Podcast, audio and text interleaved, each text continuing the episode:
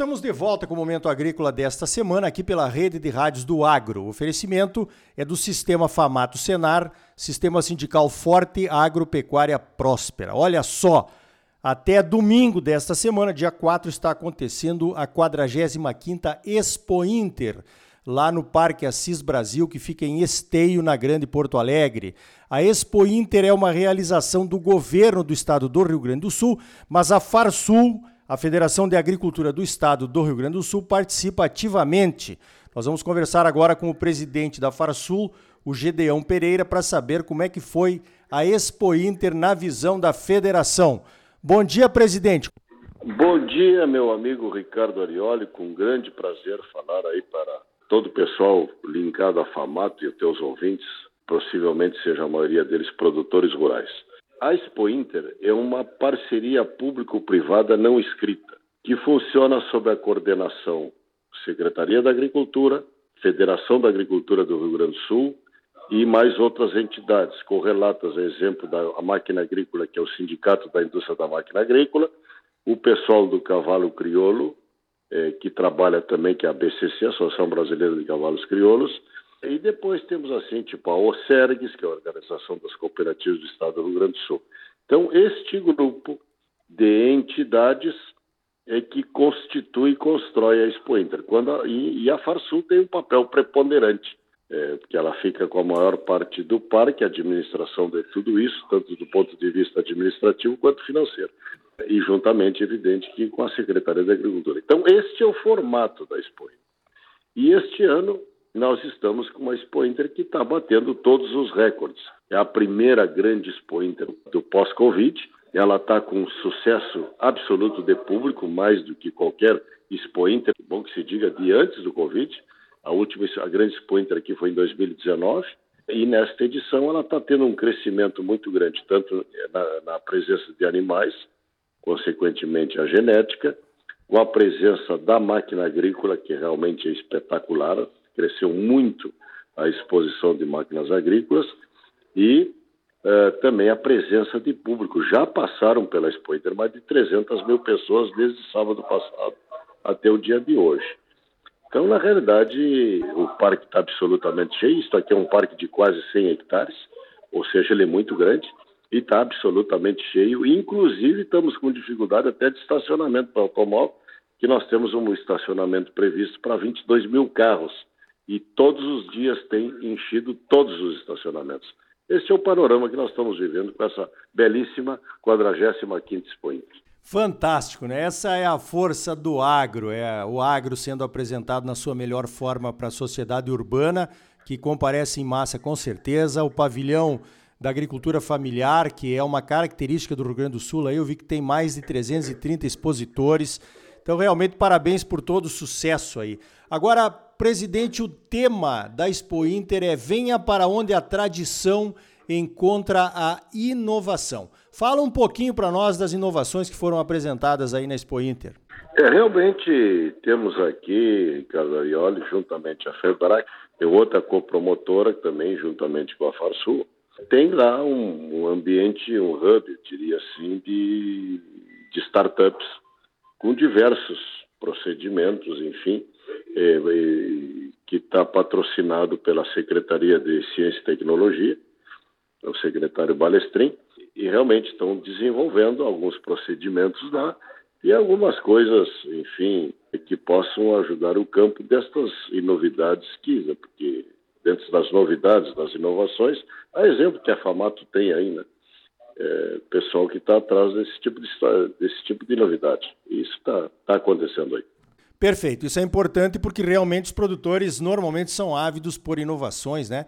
Que possam reduzir custo de produção, aumentar a produtividade, por aí vai. E custo de produção menor e maior produtividade é sinônimo de sustentabilidade, que é um dos pilares do agro brasileiro nesses dias de hoje. Agora, presidente Gedeão, o Rio Grande do Sul está se recuperando aí de uma safra frustrada, né? Como é que estão os preparativos para o próximo plantio aí da safra de soja e milho no Rio Grande do Sul? Olha, Ricardo Arioli, nós tivemos, e foi uma característica da última safra, uma safra que frustrou. Tanto o Rio Grande do Sul quanto Santa Catarina, Paraná e um pedaço preponderante do Mato Grosso do Sul. E foi uma grande seca que houve nesta região toda. E ela foi uma seca muito desuniforme, viu, Carvalho? Teve regiões que colheram e outras não, aqui no estado do Rio Grande do Sul. Mas, evidentemente, que uma boa parcela desses produtores tinham seguro agrícola, portanto, resolveram os seus problemas via seguro, e, na realidade, este pessoal, evidentemente, está voltando neste melhor cenário. É, parece que vamos ter uma previsão climática, ainda que teremos alguns problemas para outubro, novembro, mas parece que vamos para uma certa normalidade. Mas isso não tira o ânimo do produtor, ainda mais na, com a expectativa que, ainda que tenham subido muitos custos de fertilizante, subiram os produtos químicos, o metal mecânico, que a indústria de máquina agrícola também subiu, os fertilizantes, o óleo diesel, o óleo diesel também ficou pela primeira vez na história mais caro que a gasolina, é, mas isso aí não está tirando o ânimo, o ânimo dos produtores, porque na nossa maneira de entender este processo, eu tenho a impressão que a safra 23 ainda não está precificada. Não sei se tu partilha desta, desta ideia. Por quê? Porque nós temos, neste cenário internacional, dois grandes fornecedores de alimentos, principalmente para a Europa, que estão alijados do processo, em função da guerra Rússia-Ucrânia que é a própria Rússia e a própria Ucrânia. A, Ucrânia é um grande fornecedor de, de milho e trigo, como a, Rússia é um grande fornecedor de trigo. Então, nós já tivemos uma precificação sim no trigo, é verdade, já levantou o preço, chegamos aqui no mercado futuro chegar a, a vender um saco de trigo a 120 reais, é, chegou a esse ponto, hoje ele está um pouco mais aqui, baixou um pouco, mas a soja, ao meu ver, não está precificada, até pela própria demanda crescente e continuada da, da China, que está sempre buscando mais soja todos os anos. Então, na realidade, os reflexos da guerra, a sensação que nós temos aqui no Rio Grande do Sul, chegaram ao bolso do produtor sob forma de custo, mas não precificação dos seus produtos da safra 23. Vamos aguardar para ver o que, vai dar, mas de qualquer maneira os produtores eh, estão se largando, acho que eh, sem diminuir um centímetro, eu acredito mais que até vai aumentar a lavoura de soja no Rio Grande do Sul, porque o Rio Grande do Sul também tem uma nova fronteira agrícola aqui, que é a metade sul do estado. Que, aliás, está se destacando muito bem, né? Em alguns, em alguns municípios aí, a produtividade chega a ser maior que as áreas tradicionais. Agora, a Farsul entrou eh, forte aí numa campanha para plantio da safra de inverno, né? Coisa que o meu pai fazia na, na fazenda ali nos anos 70. Tirava a soja, plantava o trigo, tirava o trigo e plantava a soja e parece que os gaúchos perderam a mão nessa questão e isso precisa voltar, né, presidente? O Ricardo Arioli, tu como um bom gaúcho que foi embora para o Mato Grosso, como tantos outros, conhece com profundidade a nossa cultura e o nosso estado. Na realidade, eh, nós eh, criamos um programa aqui da Federação da Agricultura junto com todas as entidades do agro a exemplo de FECO Agro, a exemplo de CIPES, a SERG, CIPES é o Sindicato da Indústria eh, Suína, o ASERG é, é a, é, é a, Associação dos Criadores de Frango e Ovos, é, que lida com esta área. Uh, juntamos com a Embrapa, as associações dos cerealistas, as SERGs, e ainda outras. Porque, na realidade, nós estamos com um problema muito sério no Rio Grande, porque o Mato Grosso mudou. Olhem bem, a influência de vocês no setor avícola e, e, e, suíno aqui do estado, porque os três grandes estados produtores dessa proteína animal é Paraná, Santa Catarina e Rio Grande do Sul. Sendo que o Paraná, pela logística, ele se abastece no Mato Grosso. E nós aqui, Santa Catarina e Rio Grande do Sul, para buscar o milho no Mato Grosso, sai muito caro no caminhão porque a logística não é boa. É, nós não temos ferrovia que nos, nos una. E vocês no Mato Grosso criaram uma situação exportadora pelo Rio Madeira, creio eu, nas barcaças, pela 163 rumo a Miritituba e a ferrovia que vai de Rondonópolis ao Porto de Santos, portanto, uma logística exportadora do Mato Grosso e estão vendendo milho para o mercado internacional e nós não conseguimos trazer aqui porque tira a nossa agricultura, a nossa avicultura, perdão, e a suinocultura da competitividade, porque é muito cara a ração.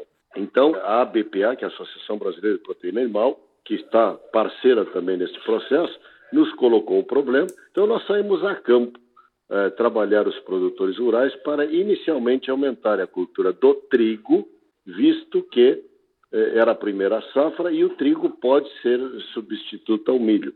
O Rio Grande do Sul planta 8, 9 milhões de hectares no verão e no inverno apenas 1 milhão de hectares. Esse ano já aumentamos praticamente em 500 mil hectares a lavoura de trigo, o que é um avanço significativo, uma precificação melhor, com vistas não só à, à substituição do milho da ração, como também a possibilidade do Porto Rio Grande porque o Rio Grande esse ano, embora o Brasil seja importador de trigo, o Rio Grande do Sul exportou quase 3 milhões de toneladas de trigo pelo Porto Rio Grande. Veja bem, as oportunidades de mercado que surgem. Bom, colocado isto, também nós fomos descobrir através da Embrapa, e nós estamos trabalhando com é, quatro Embrapas aqui, uma de Santa Catarina e três aqui do Rio Grande do Sul, nós fomos descobrir a possibilidade da cultura do milho suco camalhão, a exemplo e para utilizarmos os mananciais de águas construídos lá no século passado, nos anos 70, 80, 90, é, e, e, a, e, a, cultura do arroz é uma cultura que vem sofrendo descontinuidade de mercado, ora está bem, ora está ruim.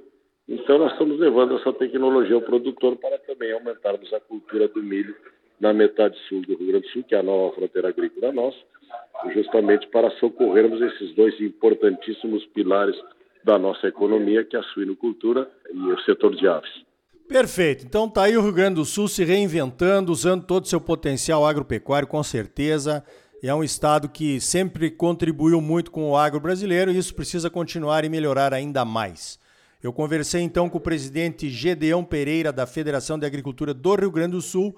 Presidente Gedeão, parabéns pelo trabalho e obrigado pela tua participação aqui no Momento Agrícola. Obrigado, Ricardo Arioli. Uma grande honra, um grande prazer conversarmos no Momento Agrícola que eu sei que é um programa ligado à nossa FAMATO e já estendo agora, de, antes de mais nada, um, um, um, abraço ao nosso presidente Normando Corral, grande e querido amigo. grande abraço, Ricardo Arioli. Então tá aí, você sempre muito bem informado, ligado aqui no Momento Agrícola. Sistema sindical forte, agropecuária próspera. Sistema Famato Senar, trabalhando para aprimorar conhecimentos, melhorar vidas e garantir uma produção agropecuária mais sustentável e lucrativa para os produtores associados. E um Brasil melhor para todos nós. Por hoje vamos ficando por aqui. Então até a semana que vem com mais um Momento Agrícola Mato Grosso para você. Até lá!